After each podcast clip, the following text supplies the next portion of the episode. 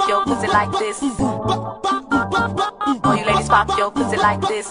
Fala patroas, esse é o Pod das Patroas, nossa roda de conversa feminina na web, com a participação de mulheres empresárias incríveis contando suas histórias no empreendedorismo.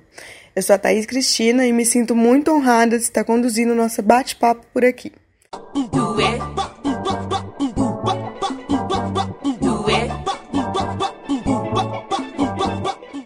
No encontro de hoje, vamos conversar sobre o tema Cuidado Feminino Intensificado em Crise. Em pesquisa divulgada pela Fundação Oswaldo Cruz, metade das brasileiras passou a cuidar de alguém durante esse período e 41% das mulheres com emprego afirmam estar trabalhando mais do que antes. Os dados são da pesquisa realizada pela organização de mídia Gênero e Número, em parceria com a SOF Sempre Viva, uma organização feminista. A pesquisa foi realizada com 2.600 brasileiras entre abril e maio do ano de 2020. O estudo indica que a realidade não é a mesma para todas. Nos ambientes rurais, 62% das entrevistadas afirmaram que passaram a exercer tarefas de cuidado. A patroa que vamos conversar hoje é Ariana Sena. Ela que é professora de yoga integrativa na cidade de São João del Rei, Minas Gerais, e teve sua rotina grandemente modificada por conta da pandemia. A Ari, é um prazer estar fazendo parte desse momento de partilha com você. Conta pra gente como se deu seu início no empreendedorismo. Olá, então, é, o início da, de co-criar, né, meu trabalho foi quando eu decidi me dedicar totalmente a ele e viver disso, desse servir que é trabalhar com yoga.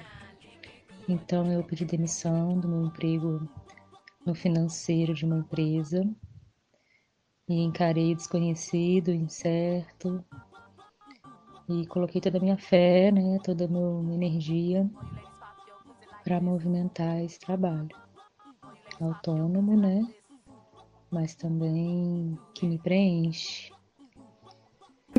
Ari, e quais foram as primeiras mudanças que você teve que fazer por conta da crise sanitária que a gente vive atualmente? Logo no início da pandemia, a primeira coisa foi realmente o cessar das atividades, né?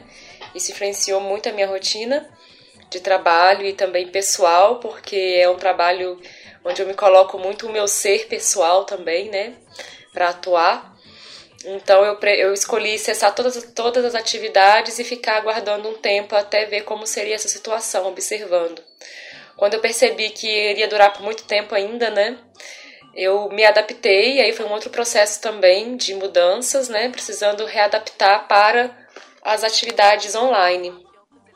Então eu precisei reeducar a minha forma de oferecer as aulas, de ministrar essas aulas e isso tem sido um grande efeito assim na minha vida profissional. E também é, me adaptar às plataformas online, né? E também às divulgações nas redes sociais. Os setores de comércio e de serviço interrompendo imediatamente o trabalho no início da pandemia, a maior parte da sua mão de obra, que é feminina, foi duramente atingida. Em pesquisa realizada pelo Serviço Brasileiro de Apoio às Micro e Pequenas Empresas, o SEBRAE, mostrou que a pandemia de Covid-19 reduziu a quantidade de mulheres que atuam no empreendedorismo.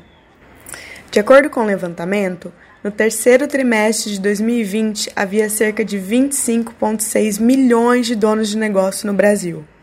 Deste universo, aproximadamente 8,6 milhões eram mulheres o que dá o total de 33% dos negócios, comparado aos 17 milhões de negócios comandados por homens, que são sua maioria, com 66,4% de participação ativa em empreendedorismos brasileiros. E com seus alunos também vivenciando o isolamento social, como foi esse período de adaptação das aulas? No início, houve uma adesão maior dos alunos, eles ficaram empolgados em fazer as aulas online Porém, com o tempo também foi caindo, né? Apesar de alguns alunos não, que não puderam praticar mais por falta de recursos financeiros. E eu fiz alguns, alguns trabalhos de inclusão social, bolsas, para trazer esses alunos de volta. É, ainda assim houve uma queda muito grande, porque com o tempo também eles perceberam que ficou, ficou um pouco difícil fazer as aulas em casa, muitas distrações e também a questão financeira, né? Então esse tem sido um dos efeitos mais fortes assim no meu trabalho, onde me coloca num lugar que eu preciso estar inovando, procurando outras fontes de renda, outras formas de trabalho também, né? E né, passar por essa situação de uma forma mais leve, dentro de casa, com todos os cuidados possíveis, né? Então, teve sim uma piora no meu retorno financeiro, esses movimentos, e ao mesmo tempo também, né, eu pude aprender outras ferramentas e aprimorar o meu minha forma de dar aulas, né? Bom, esse momento, né, tem me afetado bastante em relação aos medos e ansiedades, né, que a gente sente tanto dos alunos que ainda estão praticando, quando a gente sai na rua para fazer algum movimento necessário, dá para sentir essa, essa, essa egrégora, né? E em casa também, que eu moro, vim morar com a minha mãe, então isso foi uma das coisas também que modificou na minha rotina. É, eu vim morar com a minha mãe para ajudar ela, que ela é grupo de risco. Então a gente entende que é realmente um momento que nos movimenta emocionalmente, né? A gente tem que olhar para alguns medos e olhar também mais para a coletividade. Acredito que é esse momento desse grande aprendizado, assim. A gente liberar o que ainda nos aprisiona nessas ilusões da matéria e também o coletivo, começar a olhar para o outro que está passando mais necessidade, né? Observar esse lugar nosso de privilégio, de ainda poder ter uma casa, de poder se alimentar de alguma forma e olhar para aqueles que aí estão em situações bem vulneráveis, né? Então, as mulheres eu sinto que entram nesses lugares de vulnerabilidade, principalmente as mulheres de baixa renda, mulheres moradoras de rua, né? É, onde a gente percebeu um grande aumento de violência doméstica, né? Nessas, nessas casas, assim. Então, agora a mulher está morando com o agressor, né? E ela não pode sair da casa. E a maioria do desemprego também é entre mulheres.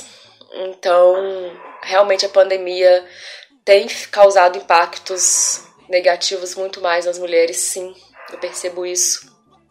E é uma forma também de a gente olhar para isso tudo, para todas essas doenças, né, que ficaram incubadas e agora estão sendo expostas, para a gente poder realmente trabalhar com isso auxiliar quem a gente pode, fortalecer essa egrégora do feminino, de fortalecer uma rede de mulheres, né? Então, aqui em São João del Rei tem o Fórum das Mulheres das Vertentes, onde a gente está fazendo um movimento de fortalecer e estar nesse lugar da política, né?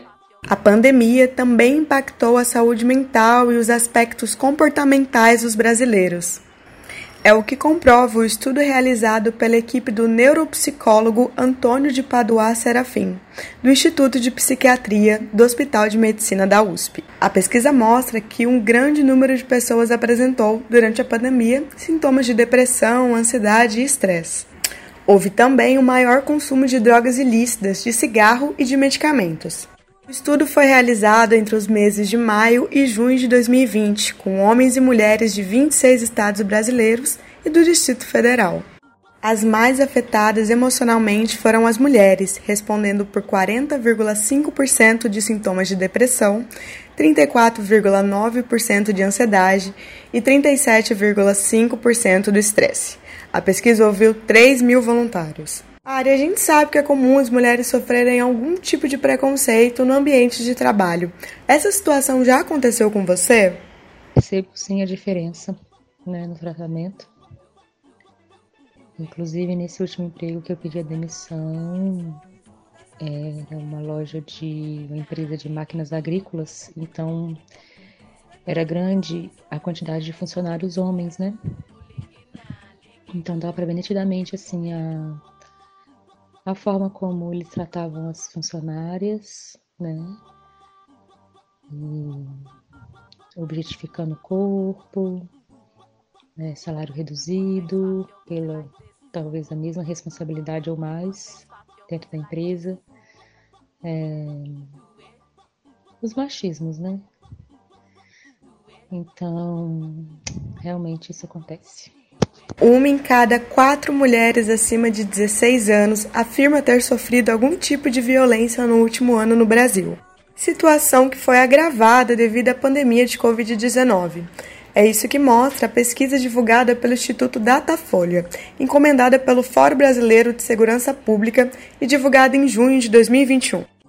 Isso significa que cerca de 17 milhões de mulheres sofreram violência física, psicológica ou sexual no último ano. Para você ouvinte conseguir quantificar esse valor, isso equivale a 215 estádios do Maracanã lotados apenas de mulheres que estão sofrendo algum tipo de violência. Para denunciar qualquer tipo de violência doméstica e familiar contra a mulher, ligue na Central de Atendimento à Mulher no número 180 1 180. Além do número do telefone 180, é possível realizar denúncias de violência contra a mulher pelo aplicativo Direitos Humanos Brasil e na página da Ouvidoria Nacional de Direitos Humanos. No site está disponível o atendimento por chat e por acessibilidade para a língua brasileira de sinais a Libras. Nós do podcast Pod das Patroas ficamos muito honrados em entrevistar a Ariana Sena e ter partilhado um pouco de sua história e vivência. Esperamos vocês no próximo episódio. Seguimos todos juntos.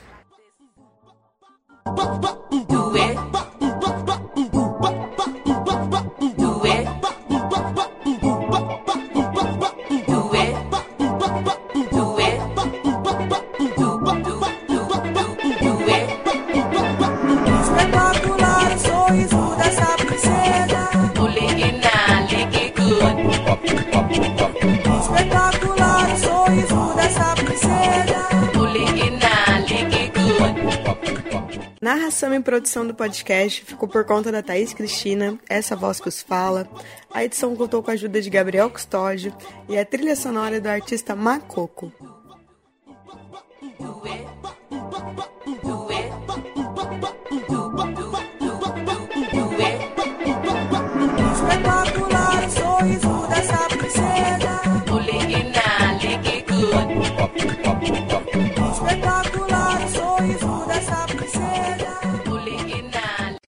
Fala, patroa!